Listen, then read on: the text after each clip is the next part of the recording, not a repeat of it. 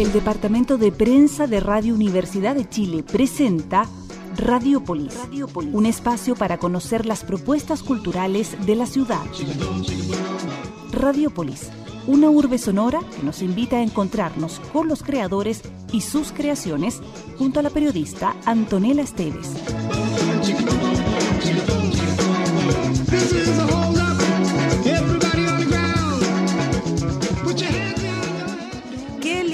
Jueves que tenemos acá en Radiopolis. Eh, soy una chica muy afortunada esta tarde, hay que decirlo. En un ratito vamos a estar eh, conversando con Nano Stern, quien eh, viene a contarnos respecto a eh, su nuevo EP Lucero, que va a estar... eh, presentándose, ya lo ha estado haciendo en distintos lugares de Latinoamérica. Nana nos viene a contar de lo que va a estar pasando acá en nuestra capital, eh, ahí en el Parque O'Higgins. Va a estar bien bonito eso. Y por supuesto nos viene a contar de, de esta, de esta producción que muestra un lado mucho más rockero de Nano Stern y nos encanta que venga acá al estudio a contarnos. Y prontito vamos a estar conversando con Felipe Ríos, quien eh, sorprende, no solamente como actor, sino como tremendo bailarín en eh, la obra Historia de Amor con Hombre Bailando, que se estrenó el fin de semana pasado en eh, Corpartes tuve la posibilidad de ir a ver eh, la obra de teatro y de verdad el musical más bien. Está muy, muy entretenido y hay que decir que Felipe Ríos se luce total, así que estamos contentas de conversar con él. Antes de partir, quiero darles un dato que me parece hermoso porque este sábado a las 16 horas en el Museo Violeta Parra.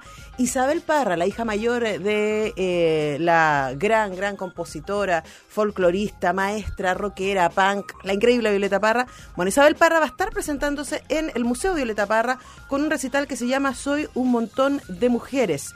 El evento gratuito contará con la participación del músico invitado Simón González y será un encuentro con el público para conocer más sobre el canto popular, el trabajo de Violeta Parra y el trabajo que hemos hecho nosotros acá en el museo, según explica la misma Isabel Parra. La última vez que la cantautora ofreció un espectáculo abierto al público en el Museo Violeta Parra fue en diciembre del 2017. Así que Soy un montón de mujeres es una gran posibilidad para conectarse con los movimientos feministas, para ver que estos tienen una historia, eh, que hay otras grandes mujeres que han dado la lucha mucho antes que nosotros y hay que conocerlas, hay que llenarse de su sabiduría y de su experiencia. Quienes quieren ir a ver a, Isabel Parra en el Museo Violeta Parra pueden inscribirse, porque es gratuito, pero tienen que inscribirse en museovioletaparra.cl, museovioletaparra.cl, va a ser en la hermosa sala Antares este concierto. Nosotros vamos a ponernos ya en tono con lo que vamos a conversar ahora, eh, historia de un hombre, de historia de amor con hombre bailando, y uno de los temas que aparece es el twist del esqueleto, y aquí lo recordamos en su versión eh, más rockera, con este arreglo de Ángel Parra Trío, el rock del esqueleto. Ha ha ha ha ha!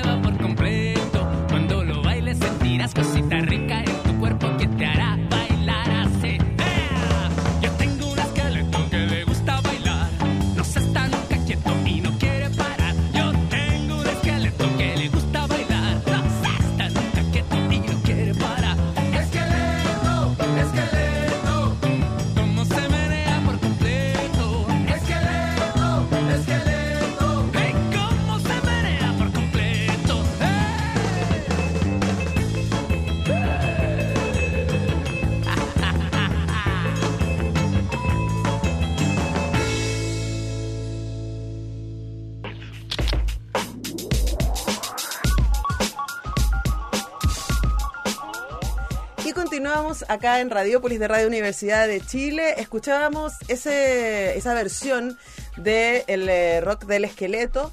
Eh, un tema que aparece en su versión original, como muchos otros temas, en Historia de Amor con Hombre Bailando. Y estamos aquí con su protagonista, Felipe Ríos. Felipe, ¿cómo estás? Muy bien, muchas gracias. Gracias por la invitación. Bueno, gracias a ti por venir acá a Radiopolis y contarnos de esta producción eh, que eh, me imagino para ti significó desafíos en muchos sentidos, porque además de actuar y pasar por muchos estados emocionales, pucha que baila.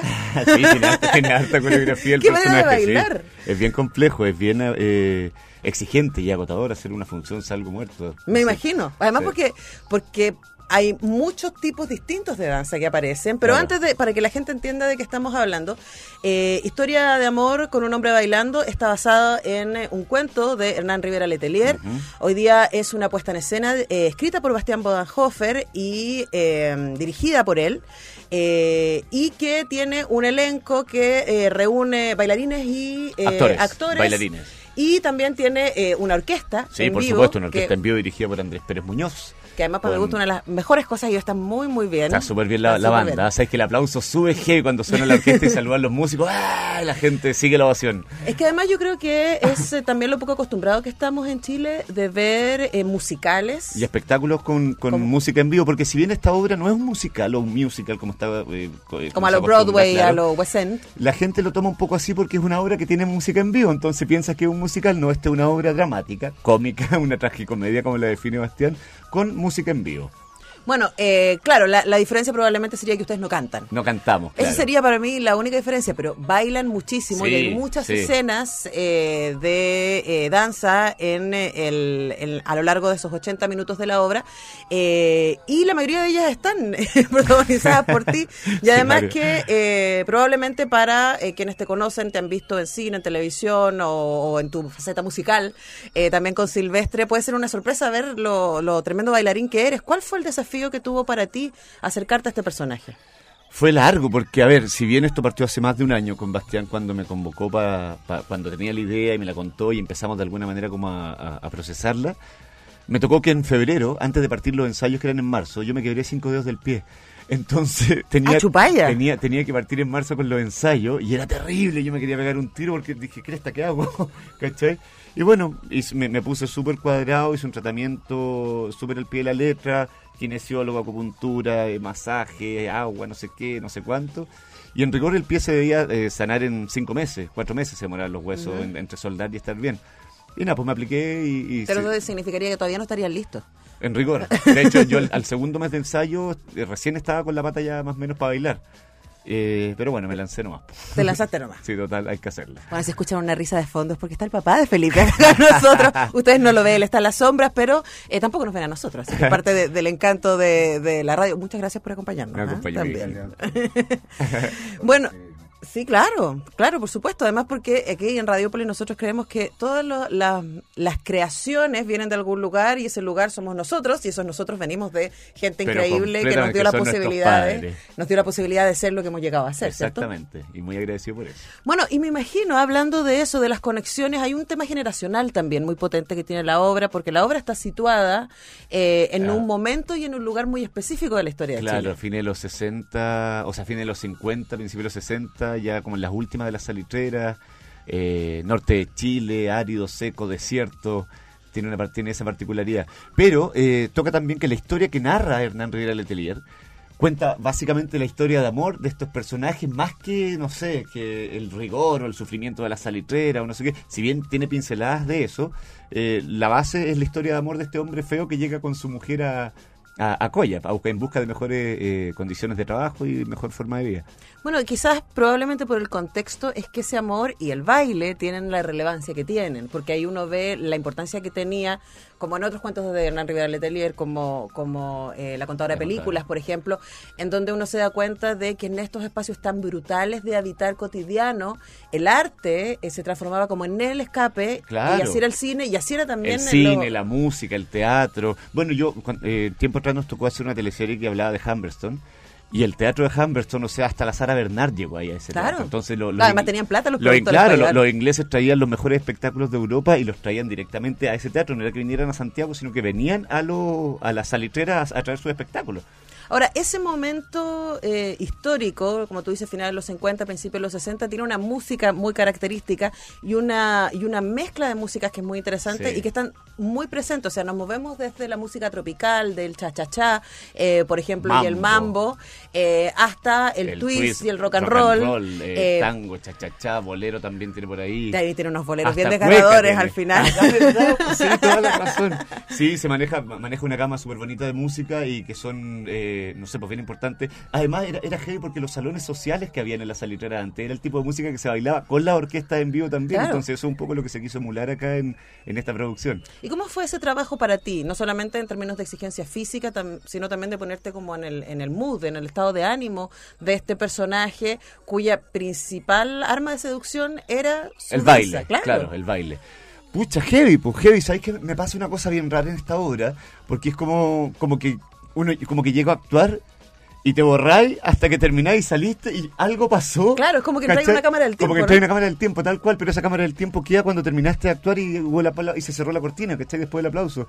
No es que yo me quede como procesando, es bien raro lo que me pasa con esta obra me pego como un, bolón. ¿Sí? ¿Y, te preparaste? ¿Estudiaste la época? ¿Estudiaste el contexto? ¿Cómo, cómo fue el No, no fue tanto ni la época ni el contexto, fue más bien lo que le pasaba al personaje, porque como te digo, no es que el personaje eh, tenga que estar ni social ni política, bueno, social sí, pero políticamente no tiene que estar dentro de un contexto. ¿Ya? Entonces, lo, que pasa más con este personaje es lo que le pasa a él dentro de, ¿cachai? Con esta historia de amor, con esta mujer que se le muere y luego con este amor que vuelve a encontrar y que lo vuelve a hacer renacer. Ahora es interesante la propuesta porque son eh, es hablar del amor en distintos lugares, que al final lo dice el personaje. Además es una, una misma persona de alguna manera porque el personaje de la flaca y de Ana, que son las dos amores de él, lo hace la misma actriz. Entonces cuando se muere una, se reencuentra con la otra, pero la otra es igual físicamente, entonces le queda también... Claro, pero el tipo de amor, el tipo de personalidad... Ah, son completamente Generan cosas súper, súper radicales. Bueno... Cuando el flaco eh, feo está desgarrado de amor, eh, por supuesto recurre a los boleros. ¿Quién no ha hecho eso? La otra vez me preguntaron eh, cuál era mi... Soy bien feminista, entonces me preguntaban cuál era como mi, mi placer culpable patriarcal y yo decía los boleros. Los boleros. No puedo superar los boleros. No, no los superís, eso es lo mejor. Además pasa y los que, tocaban, los que tocan ahí la banda son increíbles. uno de estos, pues vamos a, a escuchar la versión original de Tito Rodríguez y su orquesta para Inolvidable. Bueno.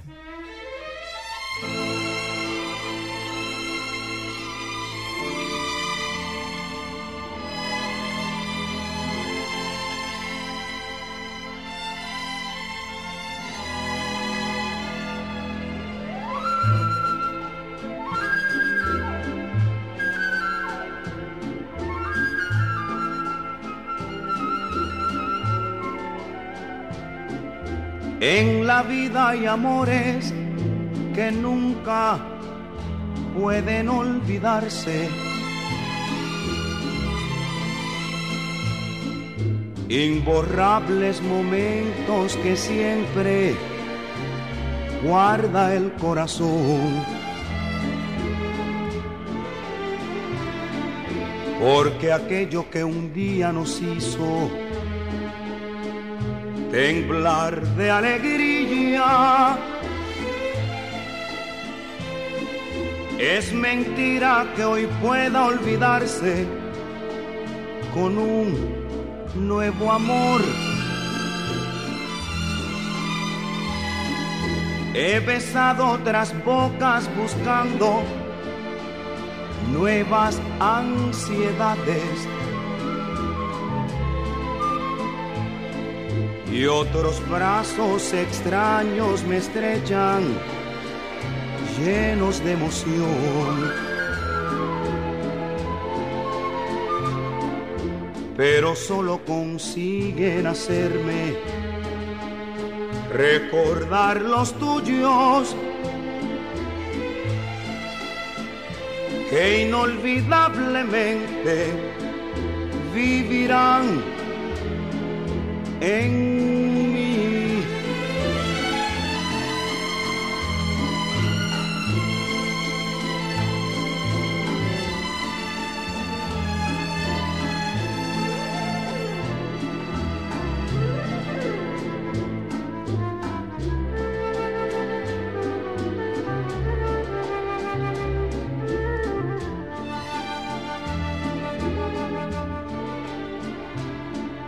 Porque aquello que un día nos hizo temblar de alegría, inolvidablemente vivirán en mí. Vivirán en mí.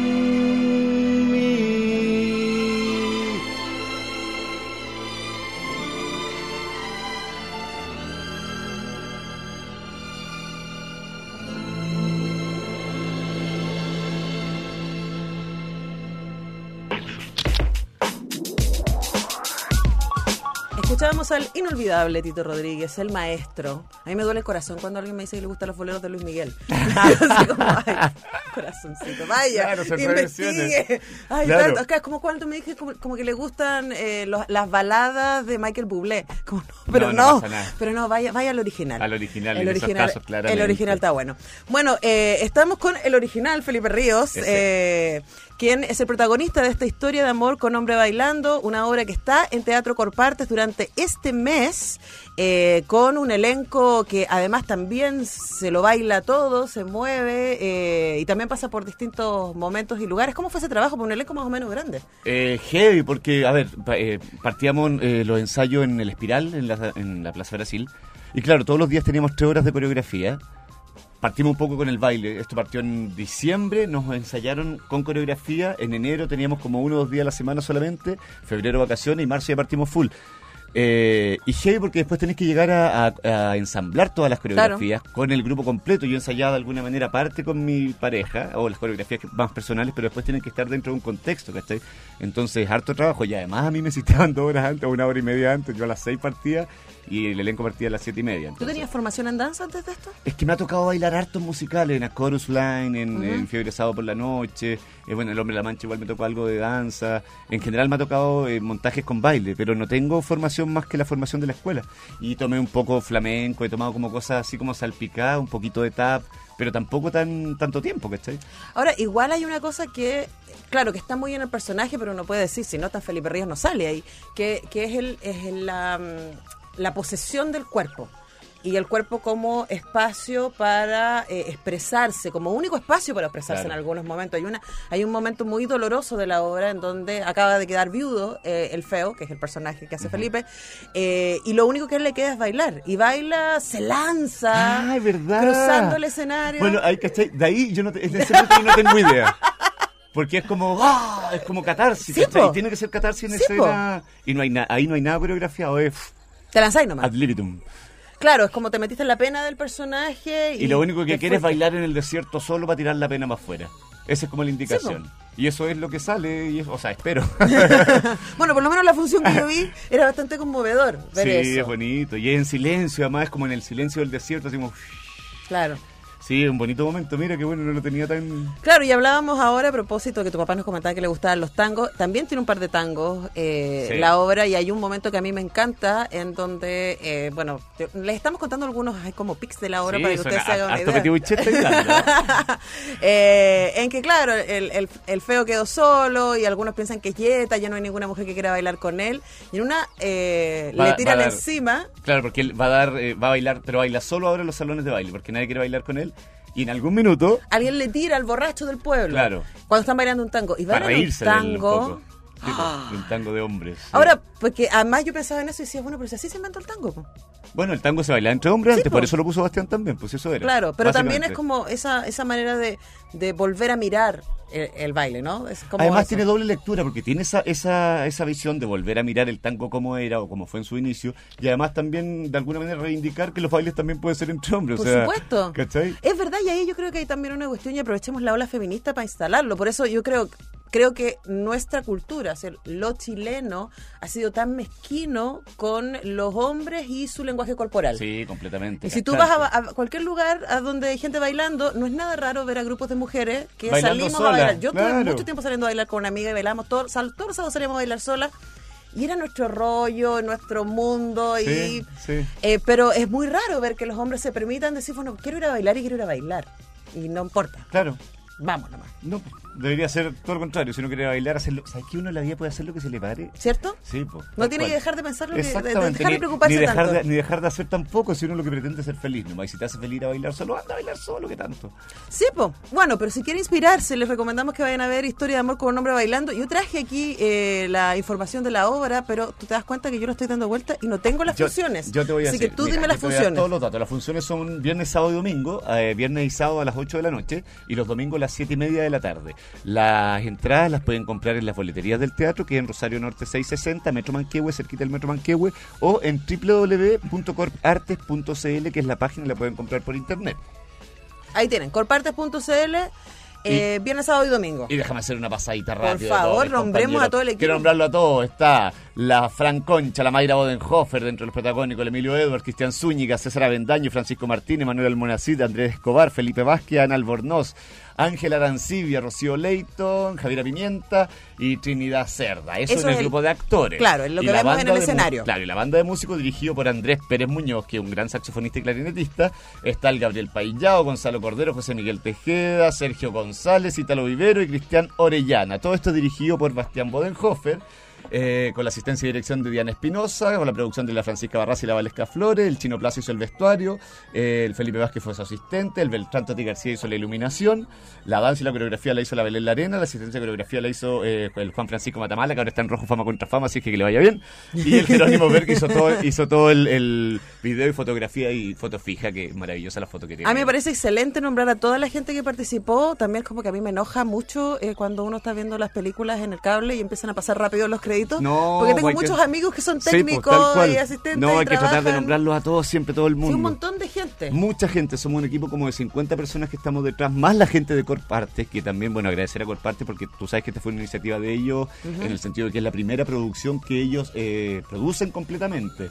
Ajá. Hay Así que decir que que, eso es interesante porque en general lo que hemos visto en Corparte son coproducciones. No, esta es una producción eh, únicamente de ellos y ahí eh, eso, eso se amplió y ahora hay postulaciones para el próximo año, que ya se cerraron yo creo, para postular también para ver si te financian los proyectos, entonces hay un espacio nuevo que se está abriendo bueno. y financiado que es súper bueno, súper bueno porque cuesta mucho hacer teatro de este tipo con tanta gente y es muy caro por lo demás. Claro, y además hay, hay una inversión, yo creo decir especialmente, a mí el vestuario me encantó, quería la mitad de los vestidos para mí. Chiquito- plaza, ¿viste? Sí, Es no, seco. no, está muy, además que es una estética que, que a mí en general me parece gusta. muy, muy bonita. Pero eh, a propósito de eso mismo, quería preguntarte, porque hablabas de que habías hecho ya danza, teatro, música y otras cosas, pero a estas alturas, ¿qué es lo que te entusiasma a ti eh, de protagonizar una obra como esta? Ay, todo, sabes que yo desde que leí la obra, el Bastián me, costó- me contó la historia, se fue de mi casa, me fui a la, a la que leo de la esquina, me compré el libro, lo leí y dije, yo quiero hacer este personaje. Me, me gustó todo, me gustó el rollo que tenía, me gustó que fuera el feo, me gustó que fuera el feo, que bailara bien, que fuera un tipo estilizado, que se vestía bien, que no se sacaba la chaqueta en el que hubieran 45 grados de calor. Tiene una elegancia el feo. O sea, es, es- pero así súper estiloso, me y ahí uno el puede entender por qué seduce. ¿Ah? Ahí uno puede Sí, entender por claro, qué seduce. Claro. Eh, todo me gustó del personaje, lo encontré maravilloso, encontré que yo tenía que hacerlo nomás. y por eso estaba tan urgido con la pata quebrada, porque chuta, me van a quitar el personaje, no voy a poder hacer lo que hago, y me puse ahí como súper Y hoy día cuadrado la cuando, cuando la obra ya está entregada a la gente, cuando tuvieron esta, esta exhibición el viernes pasado y ya estáis viendo las reacciones. Claro. ¿Qué claro. tal ha sido eso? Súper bien, porque tuvimos sábado y domingo lleno el teatro, que es un teatro que la gente no acostumbra mucho. Es un teatro grande. Para ir a ver teatro, un teatro que cabe, no sé, 850, 900 personas. Y tuvimos los dos días teatro lleno, así es que invitamos a toda la gente a que vaya, porque son solamente tres semanas. O sea, hasta el 23 de junio vamos a estar en, en cartelera. Así son que- estos tres fines de semana. estos, estos tres fines de semana. Pero me acabo de encontrar ahí con una personaje de la Cámara de la Construcción que ahí vamos a ver si después la sacamos. Todo si la posible. sacamos para otro lado. ¿Viste? Sí, no, bueno. Aparte sería hermoso llevarla al norte. O sea, la idea es sacarla, llevarla para todos lados, para el norte, para el sur, tratar de llevarla a Francia, en Lyon, donde Hernán Rivera de Tellier tiene, no sé, pues como hijo ilustre, no eres causa, ¿cachai? Sería súper bonito llevarla para allá.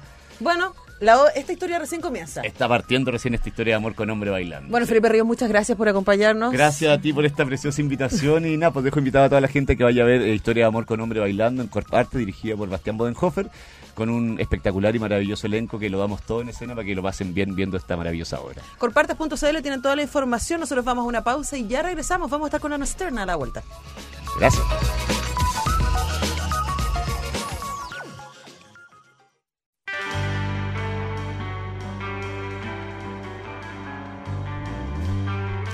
Y como lo anunciábamos, con mucha alegría, recibimos acá en el estudio a Nano Stern. Nano, querido, ¿cómo estás? Muy bien, contento cuando veía mi agenda de entrevistas que estaba Radiópolis con Antonella Este dice, no puede ser, qué alegría que estoy, estoy un revival, estoy viviendo así una fantasía. Para que vea. Para la gente que no sepa, le- les, confieso que la primera entrevista de mi vida, la número uno de todas, fue con Antonella Estés en Radiópolis, de la mano del querido Manuel García, quien me trajo, me agarró de un ala y me dijo, cabrón, tú venís conmigo, y yo te digo lo que tienes que decir, lo que no. Y llegué todo pollito y me, me sentí en casa. Y muchas cosas pasaron desde entonces a muchas Tu primera vez podría haber sido mucho peor. ¿no? no, sí, sin duda, sin duda. Seguro que hay antologías de peores primeras veces. Bueno, y eso fue... No sé, 2007, ser- ¿Sí? 6, 7. Yo estaba con el recién primer, con mi disco, 6, había- 2006. había llegado recién de, de Alemania. Claro, por ahí. Hace muchos años. No, y además pasó algo muy lindo porque me acuerdo que la gente empezó a llamar. Pues Sí. cuando pusimos cantaba, la gente empezó a decir, ¿qué es eso? ¿De dónde salió? ¿Qué dice este marciano? que Canta Claro. tan bonito. Era un momento muy incipiente, todavía muchos músicos que hoy día son así consagrados no, no ni, ni, ni figuraban en el mapa, digamos, Sí, toda pues. una movida entera. Pero qué bonito. Y han pasado muchos discos, han pasado muchos conciertos, muchísimas giras. Estábamos ahí como tratando de agendarnos con el nano para vernos. Eh, pero entre tus viajes y los míos está emocionante. Ahora, parte de esa tremenda cantidad de viajes y experiencia está en esto que tengo en mis manos, que es Lucero, que es el nuevo EP. Y también eh, Santiago, que lo lanzaste también. Hace poquito. Es- Hace poquito, o sea, Sí, son sí. estos dos eh, temas porque no has parado de producir cosas y además estos temas a mí me da la impresión que tienen que ver también con tus procesos, con, con todo de lo que te estás alimentando últimamente. ¿Qué es lo que te inspira hoy? Eh, me inspira a mirar alrededor mío, me inspira a ver el mundo en el que estamos, me inspira a mirar para adentro. Básicamente las mismas cosas que me inspiran, lo que pasa es que los procesos de adentro y de afuera están muy diferentes, ¿no? Yo estoy viviendo cosas distintas, he vivido muchas cosas que antes no estaban dentro de mí y como mundo y como sociedad y como país y como ciudad estamos viviendo otros procesos.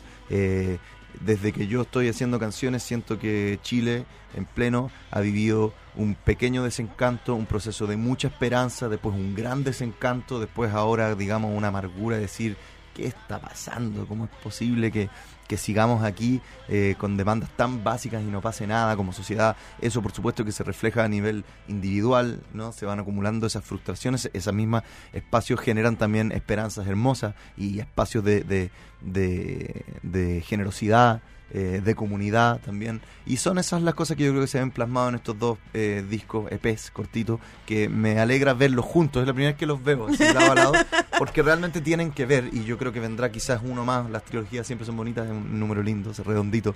Eh, y son, por otro lado, también experimentos míos, personales, en los cuales yo he tenido la necesidad de buscar otros rumbos estéticos y creativos, porque siento que ya al, al 1500 vueltas llegué con una cl- claridad bastante total de qué es lo que quería hacer, cómo quería sonar y se logró. Y me siento como los montañistas que llegan a un cierto punto donde se sienten realmente bien y hacen campamento base. Y ese campamento base no se borra, está ahí. Claro. Está diseñado para aguantar tormentas y para permitir desde ahí hacer exploraciones. Hacer exploraciones que por supuesto tienen riesgo, que no son de, de mano de un mapa, de una hoja de ruta, que son libres, que, que son jugadas también, eh, que por definición son diferentes a los caminos anteriores. Y me siento muy feliz de poder estar haciendo esto, de, siento que es un privilegio también a nivel creativo, eh, tremendo, eh, a estas alturas poder hacer discos como estos. Bueno, estamos conversando con Ana Stern sobre estos EPs, Santiago y Lucero. Yo tuve el tremendo honor de escuchar un adelanto de Santiago en febrero del año pasado. Así es. Eh, y me acuerdo que conversábamos sobre, sobre el riesgo, sobre dejar un poco de lado la cosa más acústica, más amable y tirarse una cosa bien rockera, bien disruptiva, eh, mucho más contemporánea, si, si, si uno quiere, no que lo otro no lo fuera, pero lo otro está mucho más anclado en la raíz. Sí. Esto es es una cosa que tiene mucho más que ver con, con lo urbano, con lo ruidoso. Eh, y no me acuerdo si te lo decía ahí, lo, lo pensaba hoy día cuando, cuando escuchaba a Lucero. em, uno como fan y yo me reconozco fan de- del, del trabajo de Nano Stern, eh, a veces quisiera que sus músicos favoritos eh, siempre tocaran lo que uno le gusta. Es como cuando, cuando decía Spinetta que estaba chato que le pidieran eh, para hacer no. muchachos de papel. Eh, o lo que me pasó a mí cuando YouTube sacó el pop, que era como que diablos. Eh, pero parte de las razones de por qué somos fans es porque esta gente es inquieta y es creativa y es autor, o sea, finalmente está dando cuenta de lo que les pasa, no están ahí apretando un menú, tocando una tecla fija. Eh, y ahora tú has presentado bastante Santiago y Lucero está de gira, se va a presentar en Concepción, se va a presentar en Santiago. ¿Cómo ha sido la respuesta del público de Nano Stern a esta otra versión de Nano Stern? Ha sido buena, sabéis que ha sido sorprendente, eh, muy positiva, de buena onda justamente de entender la necesidad de esos cambios y más que irse en la volada de entender. Yo no le pido a la gente que entienda nada, que lo disfruten nomás. Y la gente lo disfruta, yo creo que es porque es un disco sincero, porque, porque estos dos discos, a pesar de ser, entre comillas, raros dentro de mi, de mi catálogo, ¿no? Son, son, son un paisaje musical en el cual yo me siento totalmente a gusto y cómodo, ¿no? No es que yo hice un disco rock así como por un capricho, quiero hacer algo distinto y vamos a probar cualquier cosa. Es, es una sonoridad que yo desde muy chico eh, siento como propia y sentía de hecho una deuda, más que un riesgo gigantesco, era como, bueno, ¿cuándo voy a hacer esto que lo tengo que hacer, que está dentro mío? Mis discos anteriores igual insinuaban esa dirección, estaba como siempre ahí y un comentario que yo recibía constantemente era como, Qué interesante que tocáis música acústica tan cercana a la música eh, de raíz, pero con actitud tan rockera. Claro. Eh, y ahora yo creo que es un poco al revés. Es lo mismo, pero, pero todo lo contrario. Claro, y además hace mucho sentido, no, no se, no se siente impostación. Claro. sino que es algo que se, o sea, se nota la cantidad de rock escuchado, la cantidad de rock interpretado. Se nota además, no nos olvidemos, a lo mejor ustedes que nos escuchan no lo saben, pero eh, tú partiste acá en Chile tocando con Matorral. Claro. Y con Mecánica Popular, que era mucho más rockero que En lo que hace. Manuel García hoy día. Totalmente, totalmente. Era una banda de rock y justo en el momento que yo estuve, y también con Matorral, en, en ambas bandas, se da la misma, digamos, circunstancia que cuando yo estuve ahí fue el momento como más pesado de sonoridad Sí. de ambas bandas, entonces fue una experiencia bacán. Eh, y por otro lado... eh, no, ya afuera también. O sea, yo estoy refiriendo a lo que conozco de lo que pasa aquí, Claro. pero afuera te he tocado con músicos pesadísimos también. Exactamente, y muy simpáticos por lo demás. No, Ah, confundir. suele, suele ir de la mano. Lo- lo- los más chascones y metaleros son la gente más cariñosa al final. Son como que superamables. tienen tan, tienen tan resuelto la agresividad interna a través de lo que hacen que ya cuando conversáis con ellos son puros ositos. sí.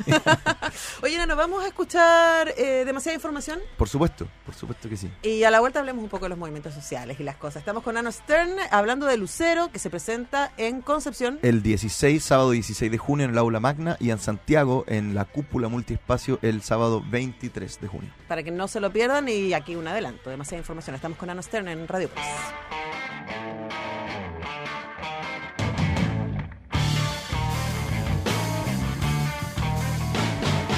Tengo demasiada información en la cabeza. Si es que sigo así, muy Me he alejado mucho ya de mi naturaleza. Si es que sigo así, ya no la voy a encontrar. Una pausa, por favor, quiero bajar. Una tregua que necesito parar. Denme calma, porque así no puedo más. Alto el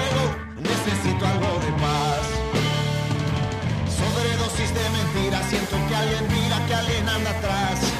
La tierra que gira, gira, mi mente delira, yo pierdo el compás. Se me nubla la conciencia, rompa la demencia y la saturación.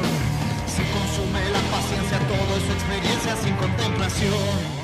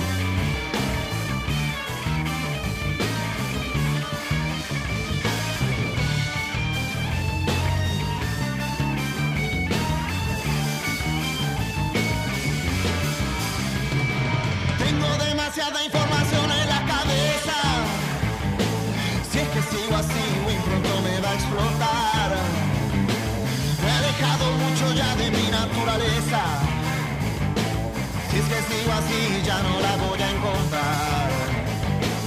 Una pausa, por favor quiero bajar. Una tregua que necesito parar. Denme calma, porque así no puedo más. Alto al fuego, necesito algo de paz. Sobredosis de mentiras, siento que alguien mira, que alguien anda atrás. La tierra que gira, gira, mi mente yo pierdo el compás. Se me nubla la conciencia, ronda la demencia y la saturación. Se consume la paciencia, todo es experiencia y no se acaba. Se consume la paciencia, todo es experiencia y no se acaba. Se consume la paciencia, todo es experiencia sin contemplación.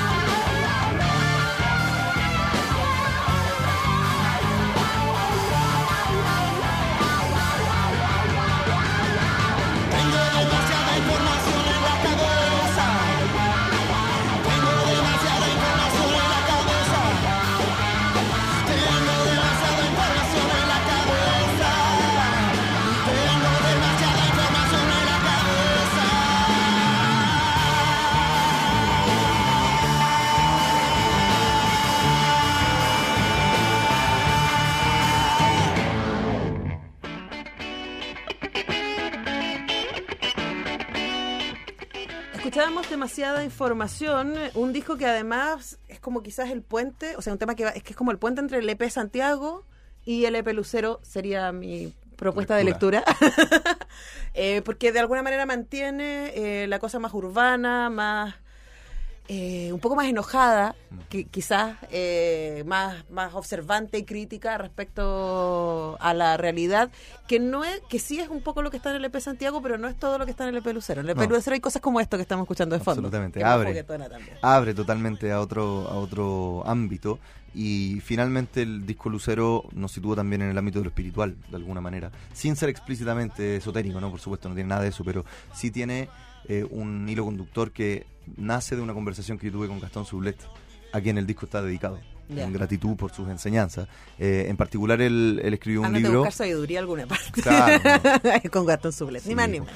Eh, don, Gas- don Gastón, por favor, escribió un libro maravilloso que se llama La Estrella de Chile, en que hace un análisis eh, de los símbolos de la bandera y de los símbolos del escudo, de cómo fue enarbolándose, digamos, la, toda la simbología que hoy día aceptamos como tan natural y damos por hecho, pero que en algún momento se creó y por ciertas razones, ¿no? Eh, y habla de la estrella de la bandera de Chile como la aurora, eh, el lucero de la mañana, ¿no? que anuncia un nuevo amanecer. Y por eso es un símbolo que está presente en tantas banderas del nuevo mundo.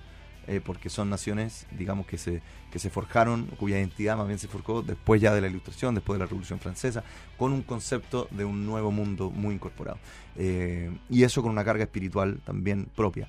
Eh, Gastón, entre otras cosas, eh, no sé si lo cuenta en el libro o yo lo he visto en alguna entrevista, él fue uno de los encargados de restaurar la bandera original de la independencia de Chile una vez que el Frente Patriótico La la, devolvió. devolvió. Ujú.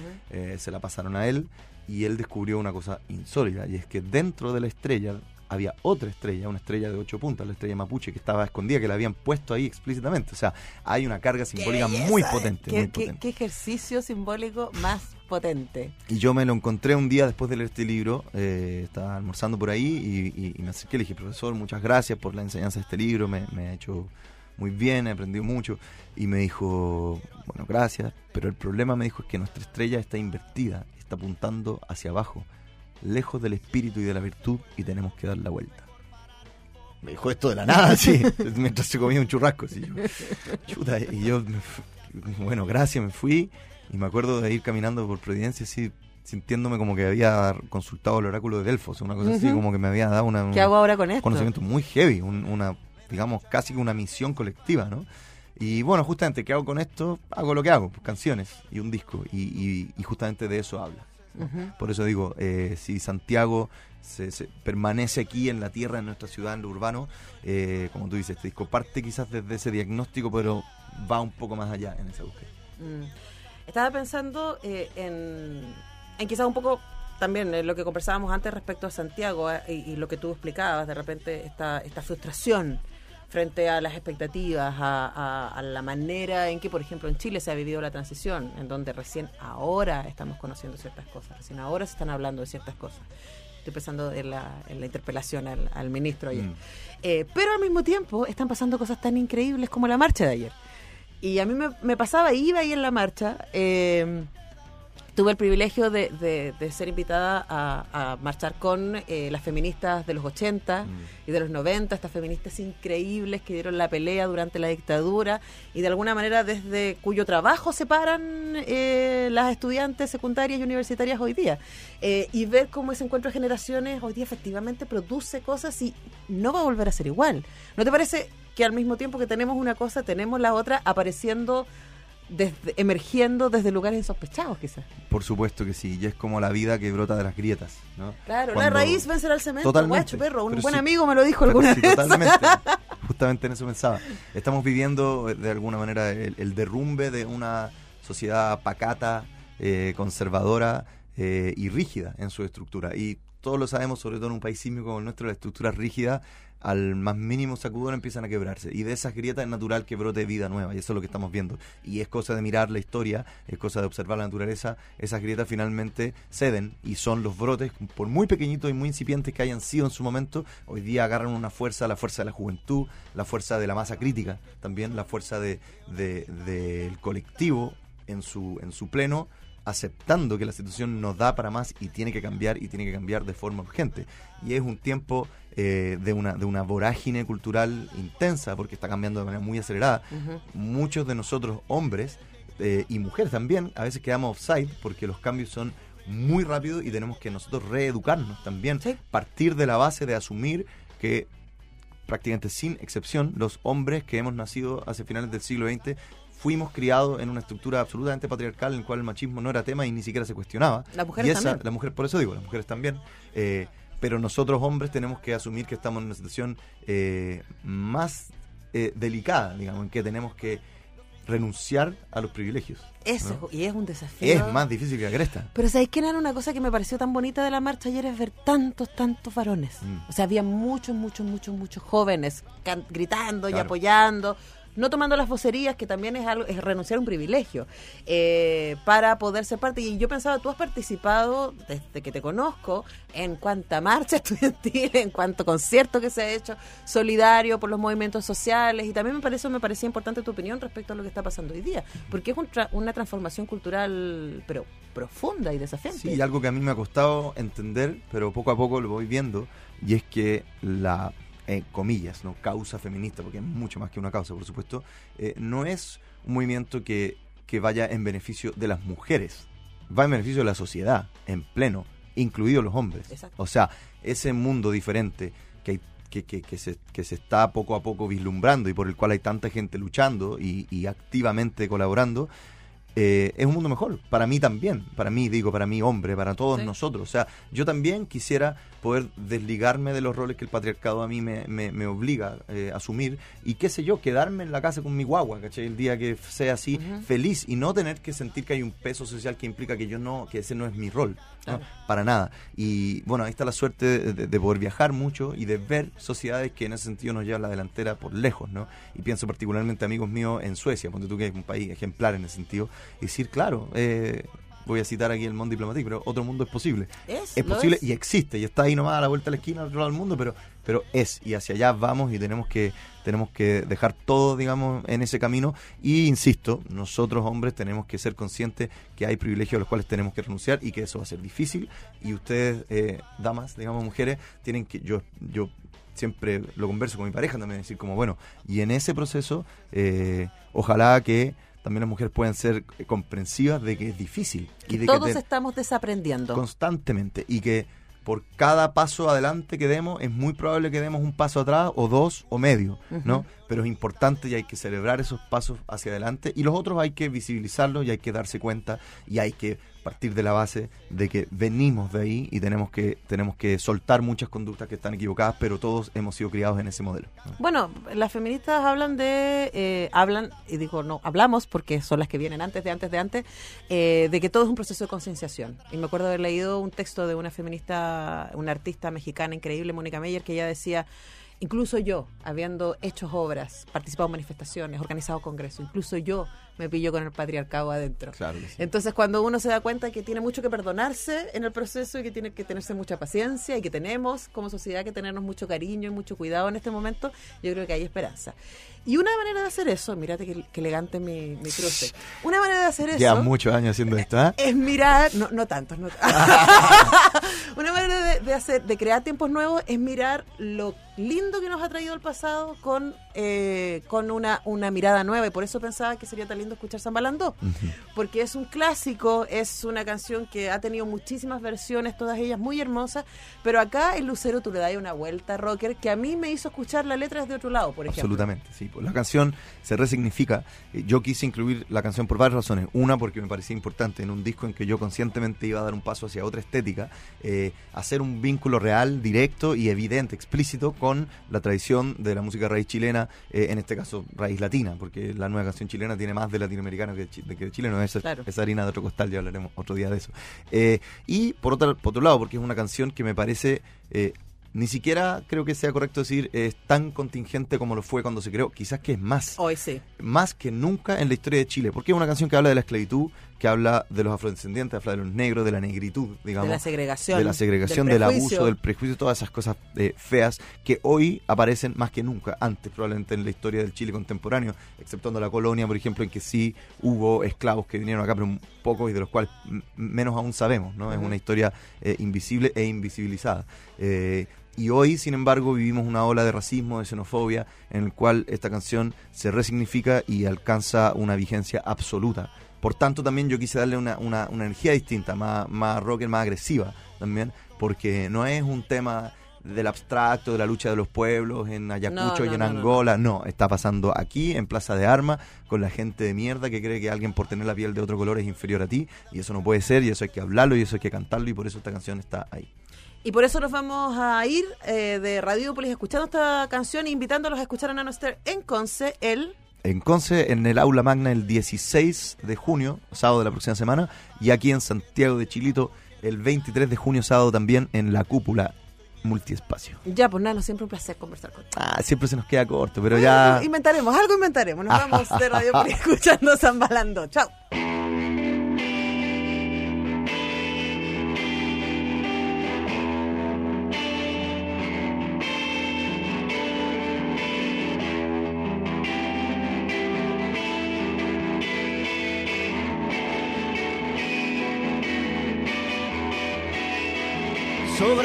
Manto de la noche está la luna chispeando.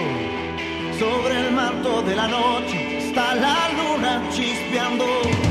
Así brilla fulgurando para esta pieza en cuero. Libertad para los negros, cadenas para el negrero. Mi padre siendo tan pobre dejó una herencia fastuosa. Mi padre siendo tan pobre dejó una herencia fastuosa. Para dejar de ser cosa dijo con ánimo entero. Ponga atención mi compadre, que viene nuevo negrero.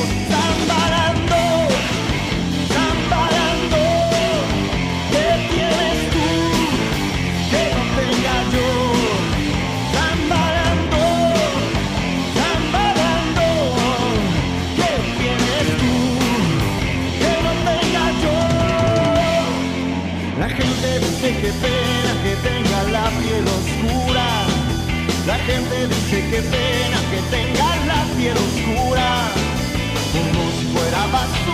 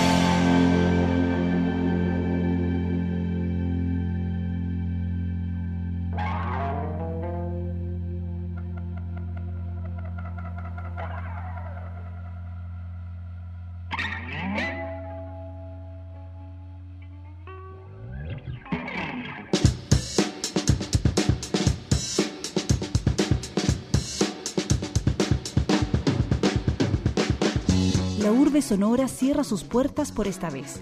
Radiópolis regresará muy pronto con más de las artes y la cultura de nuestra ciudad.